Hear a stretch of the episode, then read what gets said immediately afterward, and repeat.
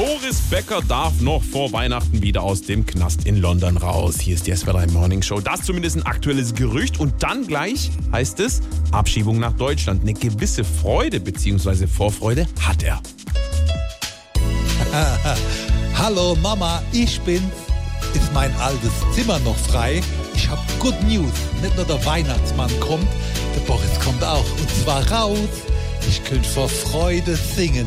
In der Weihnachtsbäckerei ist die Knastzeit bald vorbei. Achso, nee, sorry, falsches Lied. I'm flying home for Christmas. Ja, ich komme über Weihnachten heim. Der Richter sagt, ich darf das. Die schieben mich ab. Jetzt hoffe ich, dass noch Platz am Tisch ist.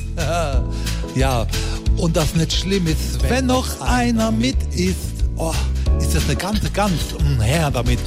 Es war nicht lang, ja, nur ein halbes Jahr im Knast.